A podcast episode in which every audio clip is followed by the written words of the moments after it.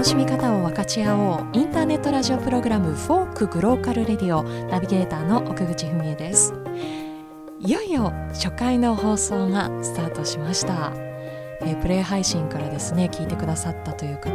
えー、それからさまざまな嬉しいメッセージなども続々と頂いておりましてすでに感無量といった感じでございます、えー、私が今喋っているこのバックにかかっている曲がこの番組のオリジナルテーマ曲「フォークロア」という曲です。いろんな楽器の音が重なり合ってちょっと多国籍な雰囲気がある曲に仕上がっているかと思います。さて初回の放送にはこの曲を作ってくださったギタリストの大垣亮太さんそして演奏に参加してくださった高橋翔太さんをお迎えしてたっぷりとトークをお届けします。前半はですねフォークロアの制作秘話メイキングトークをそして後半にはお二人の音楽のルーツとなるお話、えー、たっぷりと伺いました。一体どんな展開になるんでしょうか？どうぞ最後までお付き合いください。フ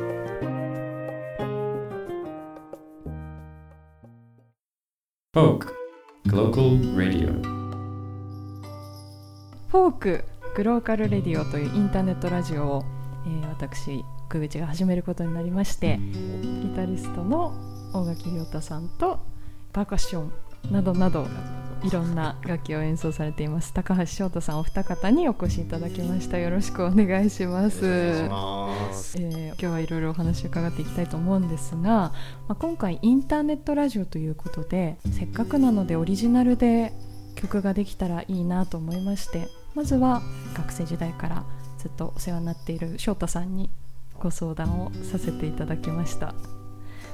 翔太さんがボアソルチというバンドで演奏されているのを以前から聞いていまして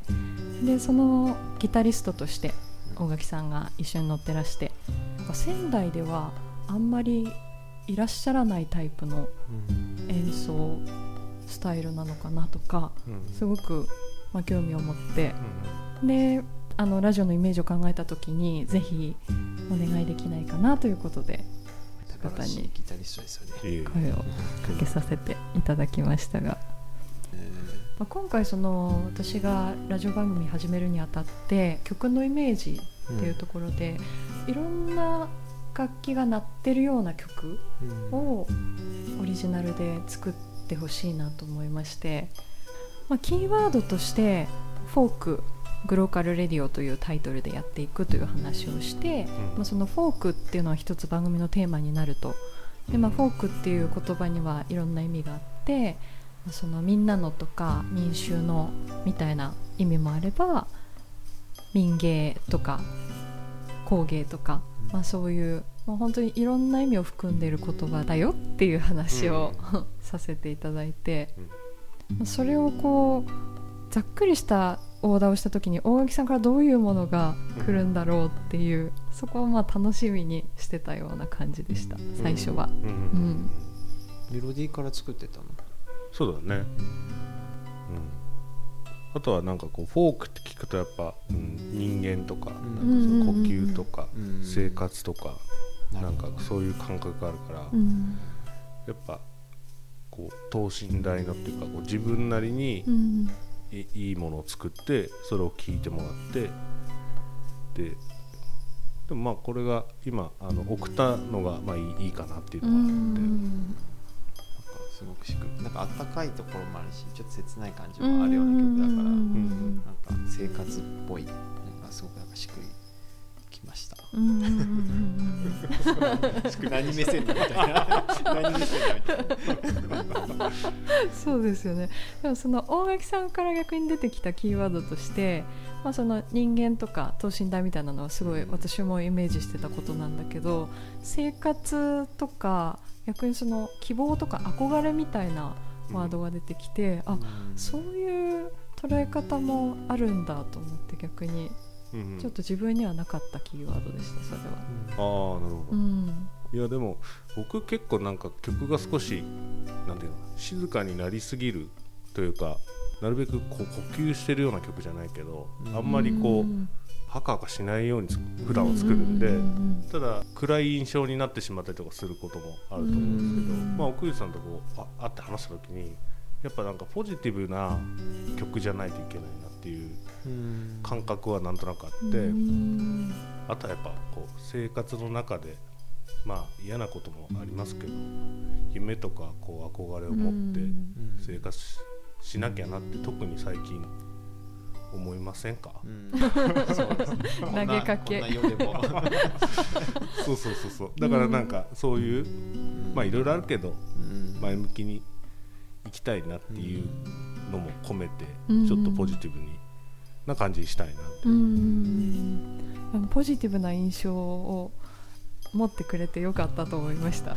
そうそうそう。でもなんかあの初めてお会いした時に「好きな色は何ですか?」って聞かれてあそういうのからこういろいろ引き出してくるのかなと思って。でまあ青い青青が好きですっていう話をしてあなんとなく分かりましたってその一言では分かっちゃうんだと思って、アーティストってすごいなと思いました。あいえいえ。イメージがあったんですか？青例えば黄色とか言われたら多分無理かなと思ったかな。自分が黄色っぽくないから。そうそうそう 黄色の引き出しはないなって、うん、僕結構青青好きなんですよ、うん、だから、まあ、青とかその紺とか、そういうのをおっしゃってたのを聞いたらあじゃあ大大丈夫かな？みたいな。よかったショッキングピンクとか いきなりちょっと。それ多分無理でしょ。そこでちょっとお断りしてちょっと難しいかもしれない。でもそうですよね。そこからどんどんこう組み立ててくださったわけなんですけどまたレコーディングが楽器の数が想像以上だったんですよね。だいぶ重ねましたよね。うん、そうですね、うん、今回その場であの、まあ、大垣君が作るデモはあったけど、うん、何をやるかはその場で考えようかみたいな感じのニュアンスだったから、うん、肩書きボンゴとか、えートライアングルとか。ああありましたねトライアングルね。あとカウベルがあったね。あれね、うん、カウベルあとねシンバルとかか。そうだね。シンバルも入ってるしあと太もも叩いてる音とかああそうかそうかそうかそうか。ありましたね。あとあのカゴみたいな。カシカシカシシも入ってますね。カシシはあれどこの楽器なんでしたっけ？カシはえっ、ー、と多分ブラジルの南米の方なのかな、うんうんうん、ブラジルではよく使ってる楽器ですね。でも多分そそこ以外のところでも使ってるのかもしれない。南米全般で。なんか本当に向こうの屋台とかにこういっぱいぶら下がってるようなすごいカラフルなねカゴの中にシャラシャラ音が鳴るものが入ってる。石とかね、あれたまに降ってくると石が出てくる。あそうなんですか。ボンゴはあのいわゆる太鼓というか。そうそうそう。それでちっちゃいで、うん。うん、足に挟んで叩くような、うんうんうん、ちっちゃい太鼓が2つあるような楽器ですね。それでずっとこうベースラインをはいキープしていただいた感じですね。ポコポコ、うん、あとはあれですね。エルモの シェイカー。あれも面白かったですよね。みんなで振ってみて。あれ結局大垣君のが採用されたいやいや翔ちゃんあそうなんだ、うん、それはありがとう誰が誰でも採用。みんなでシェイカー振って。そうでしたね。誰が一番フィットするか、そうそう。あんなにやっぱり奏でる人によってそのリズムのニュアンスとか音色が変わるもんなんだなと思って、あれ面白かったよね、全然違う、うん、面白かった。今日はあのいらっしゃってないですけれども今村さんっていうドラムを叩いてらっしゃる方も、うん、急遽参加していただいてでも本当にこうカチッとはめにくる感じっていうか、やっぱりドラマーなんだなっていう、ありましたね。大脇君は結構メロディーを大事にしてるような感じ、優しい感じだったので、面白かった。うんうんうんその、まあ、3人でどれがいいかは最終的に大垣さん決めていただくっていう感じで撮りましたけど、うん、え選ぶ何か決め手っていうのはあったんですか、まあ、やっぱりほほとんどの楽器を翔ちゃんが叩いてるから、うん、そのリズムにフィットしやすかったっていうのはなるほどなるほど結構すぐ決まったかなあ本当に翔ちゃんだな本当にそれはありがとうございます。そしてまあこの曲としては、まあ、シンプルな展開ではあるんですけど中盤で全然雰囲気の違うパートを入れていただきまして、まあ、コードが、まあそこにこう入るコードがあってそのコードからなんかああいうイメージが出てきて、奥口さんもこれね。チャフチャスね、えなんていう楽器ですかあれ？チャフチャス。チャフチャス？あれ初めて触りました。なんかあのななんて言うんでしょう。栗の実をいっぱいこう 木の実とかを。動物の爪とかそういうやつを、うん、あの紐にいっぱいくくりつけて揺らすとなるみたいな感じですよね、チャフチャスっていうんですね。その音が入ってますね。入れて入れていただきまして。聞いていただいて。なんかこう水っぽいよね。なんか水の、うん、そうそうそう。なんか流れる音みたいな。川っぽいうん、後で翔太さん。からその私がチャフチャスを演奏しているところを動画に撮ったのを送っていただいたん。ですけど、なん。かもうガチガチに肩力入りまくってなかなかシュールな映像なかなかシュールな勢いそれそれ見たいななかなかシュールな映像後ほどお見せしますなんかすごい思い出になったなと思いますしどんどんこう音が積み重なっていくところとかを間近で見れて、さっきも翔太さんが言ってたみたいに木の実だったりとか石が入ってたりとかそういう本当自然のもので作った楽器の音が積み重なっているっていうのがとても理想だったんですね。あのいくらでもなんて言うんでしょうコンピューターで音を作れちゃうと思うしいいものがもちろんできると思うんですけどなんかその武骨な感じというか素朴な感じの音がいっぱい入ってるのが理想だなと思っていたので、うん、そういう意味でもすごい嬉しかったですね。うん、曲が良かったんで。とっても嬉しい曲に仕上がりました。で曲名なんですが、まあ、大垣さんと最後までちょっといろいろとどうしようというのでキーワードも出していただいた上でやっぱりあのさっきも言ったみたいにフォークっていう言葉がやっぱりそのまましっくりくるなと思ってフォークロアというタイトルにしました。そのフォークロアって言葉にも民話っていう意味があってまあ、その人と人とのこう対話の中でいろんな昔話とか伝承されていくみたいなのの現代版みたいなイメージでやりたいなと思っていたので、まあ、曲と番組のテーマと考えた時にフォークロアって言葉がなんかしっくりくるなと思って。いいよいやバッチリだと思う。チリの。バッチリの曲とバッチリの。バッチリ ということでね、えー、今後たっぷりオープニングとして使っていきたいと思います。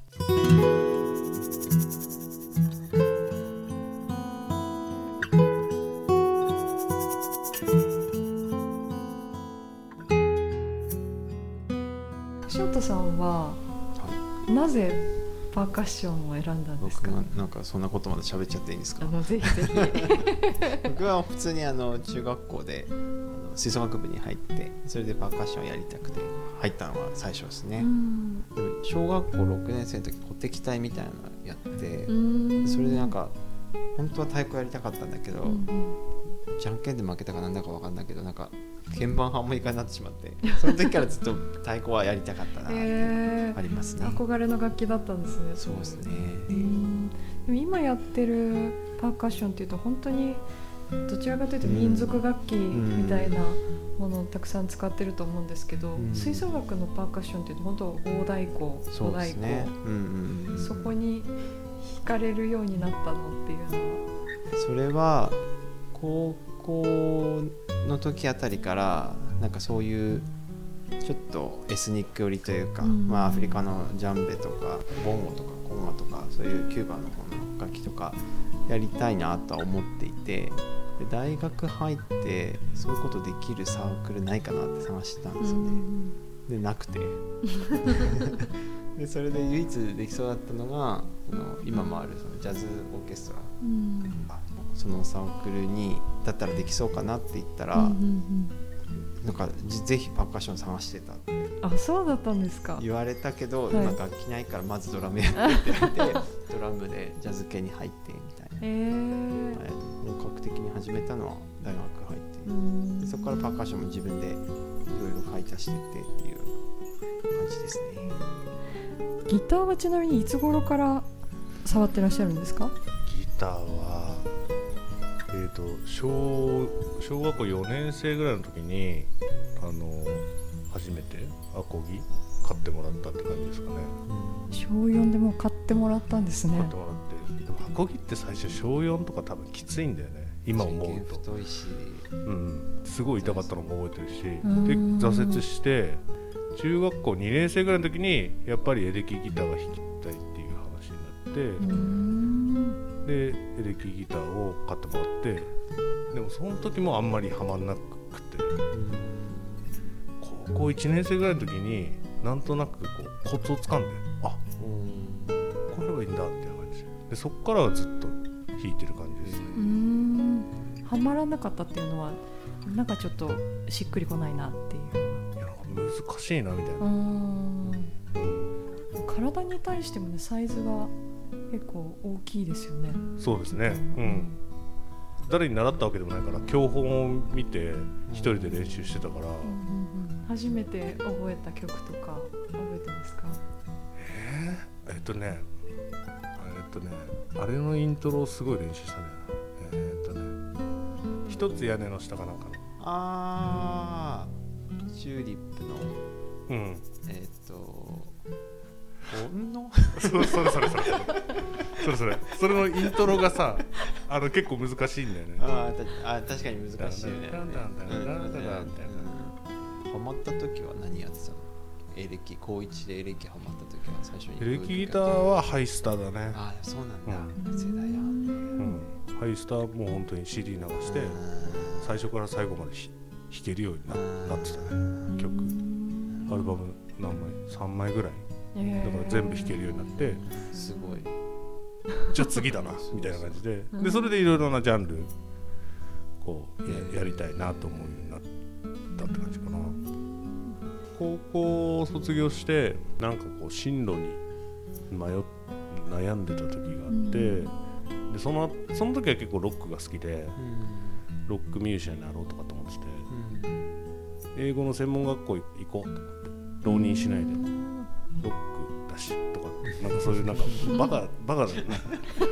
いいですよ。なんかパッションがあって勢いがあっていいですよ。勢いあるでしょ？ロックな感じですよ。そうそうそうそう。でで母親がなんか音楽の専門学校のパンフレットを資料請求してくれて、でそこになんかジャズ科っていうのがあったんですよね。でロック科っていうのもあったんですけどその時やっぱパッションが結構強かったから、ロックは習うもんじゃねえよみたいな。本当にあるんですね そういう発想。いや本当に。ででまあでも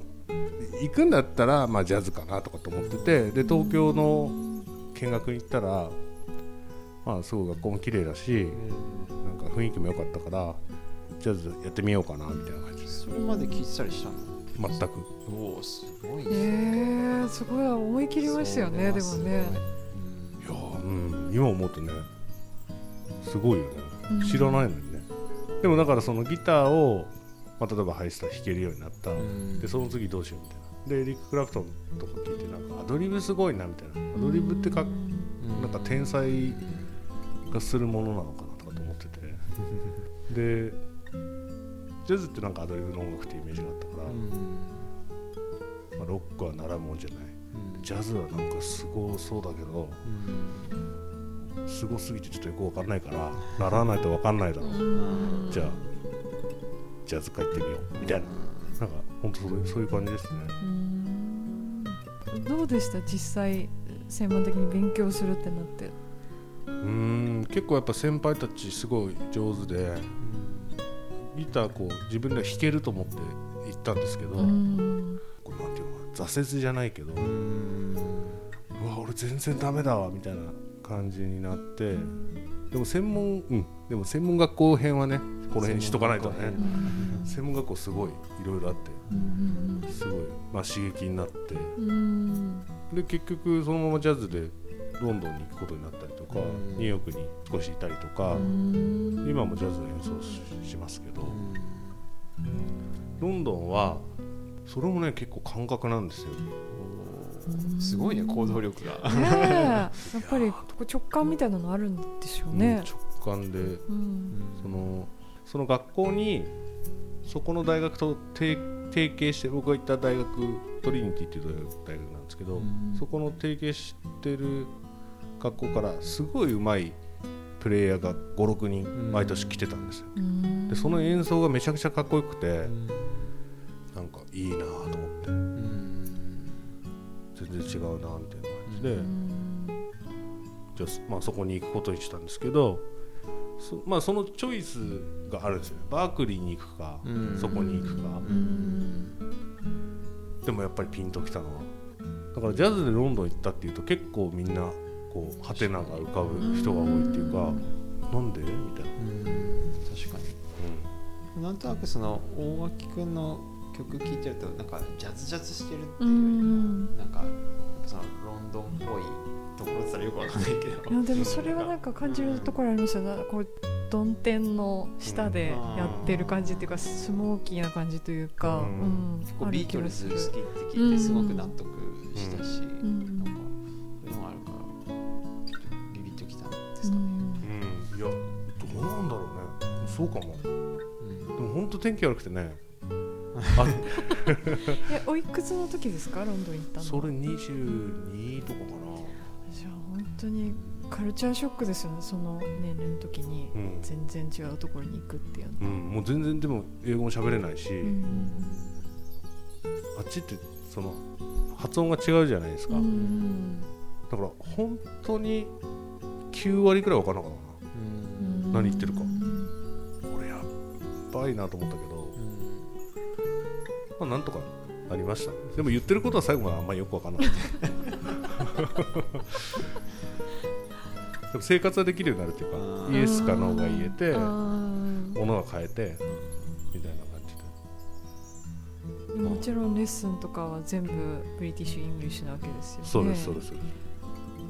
そこもじゃあある程度感覚で。感覚でいけてたのかな。一応録音レッスンは録音しててで僕あの先生が習うんだったらこの先生がいいなっていう先生がいてでその先生がもうその大学で教えてないみたいな感じだったんですよ。その年度から。でもいや俺この人に習いたいから来たんですぐらいの感じであの大学の授業としてそこの家で教えてもらえることになってそこは頑張ったよ、うん、お願いをした。お願いします、うん、英語で。英語で。メールで。あメールで。そうそうどんなリアクションが返ってきましたか？いやなんか最初はやっぱダメみたいな感じで今習ってる。最初1か月か2か月ぐらいその先生違う先生で今習ってる先生もいい先生だからそのままみたいな感じだったんだけどいやなんとかしてくださいみたいな感じで。でその先生地が遠いのすごい西なの？西っつってもね。住んだことないから分かんないや。そう。サウスイーリングっつったかな。すごい西の方で。僕が住んでたのは東側なんですよ、ロンドンからどれぐらいなんでしょう？ロンドンから？ロンドン市内。ロンドン市内です。ロンドン市内。うん僕がいたのはグリニッチっていうあの天文台そうそう天文台があると。こ、うん、学校もそこにあったんですけど、そっかすごい遠い何何本も乗り継ぎして行かなきゃいけなくて3回ぐらい。で英語も喋れないからもうその先生地行くまでに結構ストレスで。だからいつも帰りにあの寿司食ってた。えあるんだ。そうそうそうそう。でもこう。サーモンとマグロしかないって。そのお寿司屋さんかだよお寿司屋さんなんだけどサーモンとマグロしかないんだけどでもあっちってサーモンすごい美味しいんだ。あそうなんですか、うん、あの辺じゃんなんか取れるの。そうそうか。そうそうそう。サーモンサーモン寿司はうまい。うん。結構ね美味しいよ。あそうなんだ、うん、美味しくないものもたくさんあるけど。うん。日本の感覚でいるとやっぱりバリエーションがすごいあるから食べ物自体の。和食って言ってもいろんなくくりがあるじゃないですか,、その感覚でいくとバリエーションがみたいになるんですかね。福道さんは食にうるさいと無理でしょうね。そんなことは。うるさくはないんですけど食べることは大好きですけど。でもあの2年前にスウェーデンのストックホルムに旅行に行ったんですけど、はいそれこそサーモンをめちゃくちゃ楽しみにしていったら、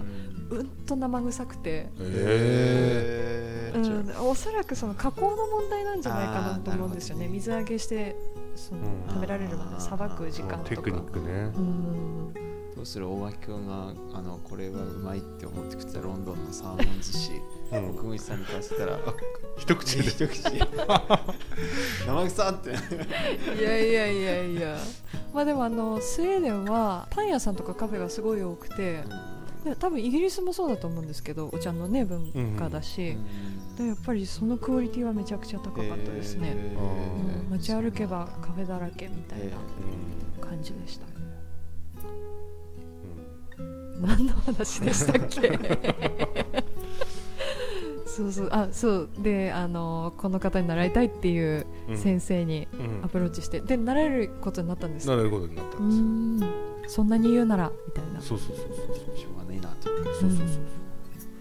そう、うん、大学もいろいろあってなんか結構その授業もいい授業をたくさん受けられてたかっていうとそうでもなくてなんかこう言ったらなんていうのかな初心者コースみたいなところ入れられたじゃないけど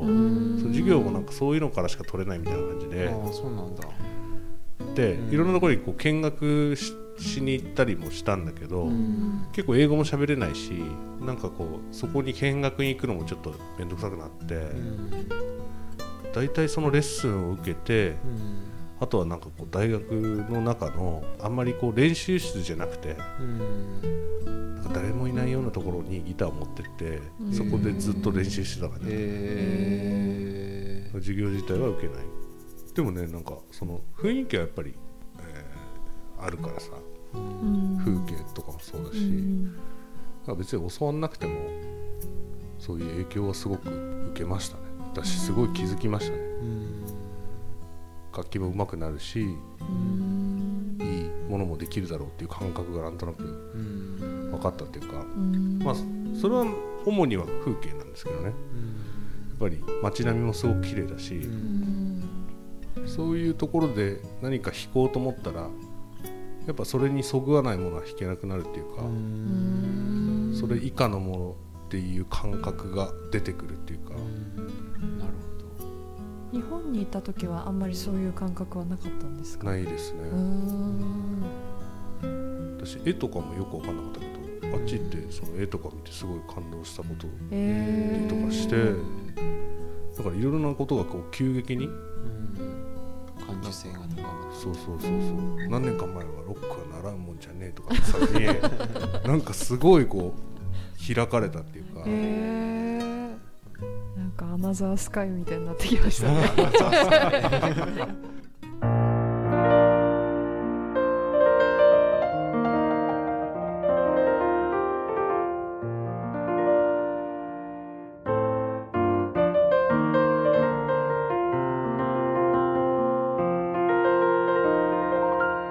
Folk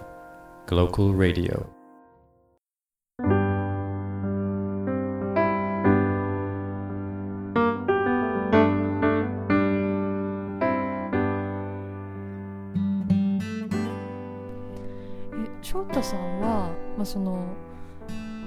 ションとか、まあ、楽器いろいろやられてその道で職業にしていこうみたいな思った時期はあるんですか？それは学生の時は実はちょっと思ってましたね。うんまあ、今は全然別の仕事をやってますけど大学入ってちょっとその太鼓を勉強しにインドにちょっと行ってた時期があって、まあ、2か月くらいそんな大きくみたいに長期間じゃないですけどでそれでもうずっとそこで太鼓を演奏しよう太鼓の修行だけしてで帰ってこようと思ってたんですけどなんか時間余って半月くらいかな半月かちょっと観光してみようかなと思ったんですよ、でそしたらそれすげえ楽しくて、うん、なんかあ音楽だけじゃないなって思っちゃって。で他になんかいろいろできることはあんのかなって思ってそこからちょっといろいろ興味を持つようになったっていう感じですね。それなんかタブラの。先生みたいなあらかじめ、うん。うんうん、アポイント取っていく感じだと。そうそれは、えっと、日本に行った時にもうすでにタラプラ習ってて東京の先生だったんだけどでその人の紹介でインドの先生を紹介してもらってその人に教わるっていう話で行きました。いいねそれ。楽しかった。行きたい日本だとユザーンとかタブラ奏者でねメジャーな方いますけどタブラにしようってどうして思ったんですか？あそれもこそ本当にそのユザーンさんの高校の時に、ね。うん、高校生の時に見たんですでユザーンさんが叩いてるのを見てああの楽器な何が起きてるんだあれみたいな印象を持ってそこからずっとやってみたいなって思っててで大学生になって買ってもう本当に音の出し方も何も分かんない状態だったからで教わってっていう感じですね。大学のサークルで、学生として演奏する楽しさもあると思うんですけど、うん、そういう本当にこう一芸を極めている方に教わって、うん、その時はもうこの道で自分も行きたいって思ってたわけですよね。思ってたんでも導かれるようにインドに行ったらまた違った海岸があったというか、面白いですよね。なんか、音楽でやっていきたいと思ってインドに行ったのにそこで、うん、あそれ以外の道もあるなって思っちゃったみたいなところはあるのかもしれない。不思議ですね、ね、なんかタイミングとかね巡り合わせもあるんでしょうけどね、えー、今はどうですか？あの本職としてシステムエンジニアのお仕事をやって、はい、こうして、あの楽しい自分のテンションでというか、音楽をやってるっていうのは。そうですねなんか大垣君みたいに本当にそれであのご飯を食べている人たちと一緒にやらせてもらってすごい光栄だなとも思いつつ、うん、自分としては常に足りてないなっていう思いが正直あって、音楽と仕事を完全に切り離されして音楽が楽しいだけっていうふうには、まあ、正直できてないなっていうふうに思って、やっぱりそれそれで自分はいいと思っててそのそこで足りてないところにやっぱりちょっと行きたいところに行けないっていうところ側面もありつつでもそれもひっくるめてあの楽しくやっているんだなというような感覚はありますね。レコーディングの時に、うん、レコーディングって僕は大体結構辛いんですよ、うん、苦痛っていうか。でも翔ちゃんレコーディングしてるの見たら、うん、なんか楽しそうで いい。次何撮るみたいな感じですげえと思って。本当、うん、あれ結構みんないたからね。あれ一人だったらそうはなんないかなそうかな。羨ましいなと思って。でもねそういうなんかそのなんていうのかなこうメンタルの持ってき方が多分うまいんじゃないかな。うん。俺はなんかこう辛い方に辛い方になんか言っちゃうことが起きストイックだもんねいやストイックでもないんだけどね。怠惰なだけだ、うん、おまけすごいストイック怠惰な感じは全然しないですよ。そうかそういう、まあ、本当にプロとして演奏するからにはもう自分自身が楽しければいいっていう世界じゃないですもんねやっぱり、うんまあそうですね、うん、人に楽しんでもらうためにやっぱり完璧以上のって思うとやっぱり重圧がきますよね。うん、そうですね、うんでもなんかいろんなやり方があっていいですよね音楽に対しても。もちろんそれでプロとして、まあ、レコーディングするような機会っていうのはもちろん普通にあることなんでしょうけどそういうセミプロの方とかアマチュアの方とかとなんかこうセッションじゃないですけどそういうのがなんかいっぱいできる場があるといいんじゃないかなって思うんですよね、まあ、今年はジャズフェスとかできなかったですけど、まあ、それに限らず。どうなんだ？どうなんでしょうね、うん、でもあまりそのアマチュアとプロもあまり甘いあなんていうか曖昧なところあるから楽器が上手で仲良くなれそうだったらありえそうな感じがするけどね。なるほど、うん、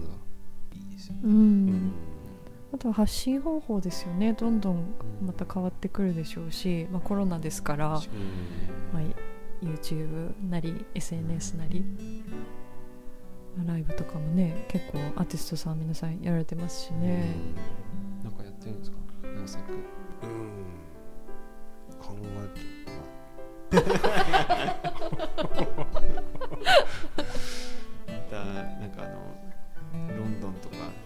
学校行った時みたいにある日ふわっと思いついてああ来るかもそういう時が。そうですねいや本当にそういうことがあるかもしれないけど。5G だって思う。5G で何ができるか分かんないけど。イメージありますよね なんかこう未来的ななんかできちゃいそうなみたいな。でもやっぱりその演奏することに専念したいっていう気持ちもやっぱりあるんじゃないですか。その発信なり宣伝ってまた別のものだと思うから、うん、それはすごい思いますね、それはそれで得意な人とねなんかこう掛け合わせでやったりするともっと広がるだろうし、それこそなんか SE の仕事とかってなんかそういうところありあるんじゃないですか？つないでいくというか。そうですね。サービスを作って何か、その広がるような何かを作ってみたいな話ありますよね、確かになんかあの僕どっちかっていうとちょっと前まではあの個人としてそのシステムの開発の仕事もやってたので、そういったところだとやっぱりその人のつながりみたいなちょっとそのまあ、ジャズのセッションじゃないけど、まあ、全然知らないところにポッて入ってそこにちょっとお仕事させてもらうみたいなことって結構多くて、うん、でそうなってくるとやっぱりその、まあ、コロナ禍だからって限ったことじゃないですけどその個人としてどういうふうに発信していくのかだったりとかなんかどういうふうに人とつながってあの新しい、まあ、プロジェクトなりお仕事なり何か私何か進められていくみたいのは、うん、あのまあ、近しいというか考えないといけないところはあるんだろうなと思いますね。うん。うん、なん。かそういうジャズ専門っていうわけではない方と、うん、まあ、ミュージシャンではなくて二足のわらじというかいろんなことやってる人と曲を作れたっていうのはすごいなんか自分の中では面白い試みだったなと自画自賛。してます。そんなこんなでゆるゆるっと今日はギタリストの大垣亮太さんと、えー、肩書きがね。難しいですよね。じゃあ町のパーカッショニストで。いいですね。とってもいいですね。それ。最初から言えばよかった、えー、改めてギタリストの大垣亮太さんと町のパーカッショニストの高橋亮太さんをお迎えしました。ありがとうございました。ありがとうございました。ありがとうございました。Folk Global Radio